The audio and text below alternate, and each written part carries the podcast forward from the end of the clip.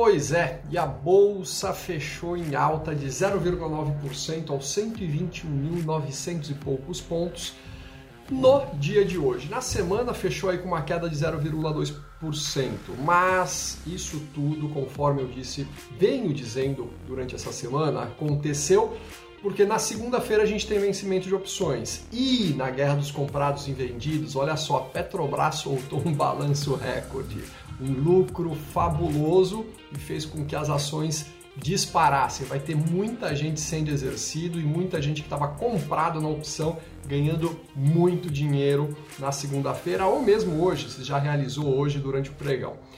Isso é o mais importante. A partir da, de meio-dia né, da, da segunda-feira, aí a gente vai ter uma outra bolsa, um outro panorama. Por quê? Porque realmente os balanços eles vieram bons, tá? Por exemplo, Qualicorp, BR Malls, estão é, vindo com balanços interessantes, né? E isso também eu vim dizendo durante essa semana.